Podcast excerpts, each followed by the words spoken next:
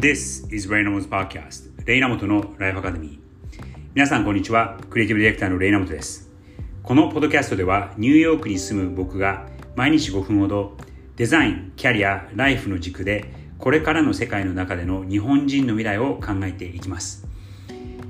今日のエピソードは No.209 日曜日にこれ今収録をしているんですが今日朝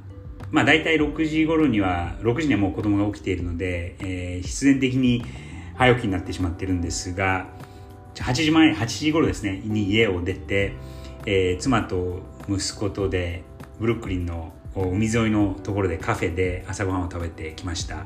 やっぱりその朝日曜日の朝に早めに行くと結構空いていて穴場でしたしそんな人混みが多くない中でゆっくりとご飯を食べれるのはいいなと思いました。やっぱりその早起きは三問の徳って言ったのはよく言えてるなと思った今朝でした。さて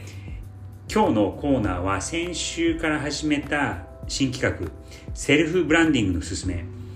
これからは個人のブランドがものを言う時代。いろいろな人物のセルフブランディングを紹介し分析するコーナー。これは先週から始めたんですが、えっと、このことを僕が意識し始めたのは結構前でですね、もう多分10年ぐらい前に、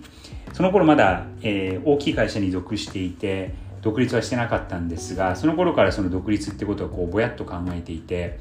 で、ある知り合いの方に、えー、その知り合いの方はインダストリーデザイナー、工業デザイナーの方でもその時点で多分10年とか15年ぐらいご自分の会社をやっていらっしゃった方なんですね。で、僕よりも多分10歳、15歳ぐらい年の上で、まあ先輩的な存在だったんですが、その人に相談しに行って、今今後どっかのタイミングで自分の会社を始めたいんだけど、どうすればいいんですかね？っていうことを相談した時に、まず一番最初に、そのかあの方が僕にくださったアドバイスが、自分のブランドをちゃんと作るといい。っていうふうにおっしゃってました。これは別にそのなんか商品を作って自分の名前で出すっていうことではなくて、えー、自分がどういうことに強いか、そしてどういうことで、え、世の中に知られているかっていうことをはっきりさせるといいっていう、え、意味でおっしゃっていたんですね。で、僕はその時はまだそうですね、30代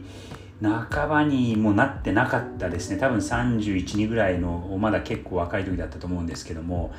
その時には、そうですね、まあ、一応デザイナーとして賞もこうちょこちょことももらい始めて、えー、講演とかもし始めていた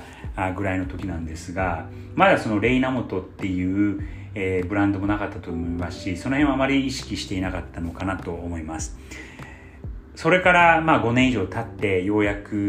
自分の会社を立ち上げることになったんですが、その時にはですね、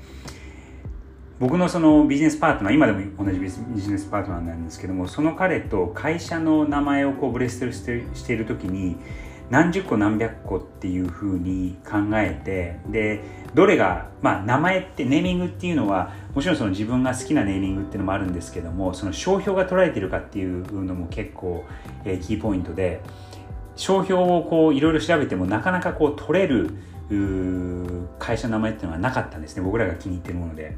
なのでそう迷ってるうちに僕のそのパートナーの方がじゃあ稲本でやったらどうなんじゃないかっていうことを提案してくれて僕はそれは最初すごく抵抗があったんですけど僕の僕だけの会社ではなかったので僕だけでもいいのかっていうちょっとそういう、え遠慮するというか懸念したところがあったんですけどもその時まあ彼が言ったのがその稲本っていう名前が少なくともその業界の中では、え、今のところ僕らが持ってる武器なんだからそれでやるべきだっていうふうに、え、当初はその稲本コーという名前でやってました。で今日このセルフブランディングの勧めで、えー、取り取り上げてみたいのはこんまりこと近藤まりえさんの場合の個人のブランドそしてブランディングはどうできているかっていうことを重要性差別化視認性そして一貫性という4つの視点から考えてみたいと思います。まず、え、この、え、重要性っていうところから言うと彼女の場合はえ、すごく結構シンプルでその片付けるっていうことの重要性もちろんその片付けたくないっていう人なんかいないと思うんですがこの片付けるっていうことを重要性にポイントを当てている。それが一つ。で2つ目差別化。ここがすごく大事なんですが彼女の場合何が違ったかっていうとこのときめき。っていうことに着目をしてこの自分の持っているものが、えー、ときめきを与えてくれるかくれないかっていうことでを判断にして片付けていく。でそれも、えー、ときめきをときめきからあ出ていあそこをスターティングポイントにして、えー、片付ける魔法。ときめく片付けの魔法っていうすごくユニークな今までなかったあアプローチで、えー、片付けっていうことを考えている。それが差別化。3つ目に、えー、視認性これはこの目で見てパッと分かるっていうことですね。視認性をあ作る。でどこまで意識的にやられてるかわからないんですがこんまりさんの場合は、え、すごくシンプルで、え、特徴あるそして清潔感のあるあの髪型あですよね。をずっと、え、保たれていてでパッと見た時にあの髪型さえ見ればこんまりさんっていうふうに認識できる。つまりその視認性が高い。そして最後に一貫性。これはこの髪型だけではなくておっしゃってることもそのときめき英語で言うとスパークジョイっていう言い方をしてるんですが、まあ、その翻訳もすごくうまくてこの一貫して片付ける時にこのときめきというキーワードを使って、えー、片付けに対してのアプローチをしている。これをずっと保たれているので一貫性がある。この4つをすごく意識して守られているなと思います。でこうしてできてできた世界で今最も知られている日本人になってきたのかなと思います。数年前にはこのこんまりメソッドっていう形で、え、ネットフリックスの、あのスペシャルもできてスパークジョイっていうネットフリックスの、あのスペシャルがすごく大ヒットして、えこのこんまりさんの名前がブランドが世界にもこう名を知,、え知らせたのかなと思います。これはあの別にその皆さんが世界を目指さなきゃいけないっていうことだけではないんですがえ個人レベルでも誰でもできることだと思うのでこの4つのポイントを重要性差別化視認性そして一貫性を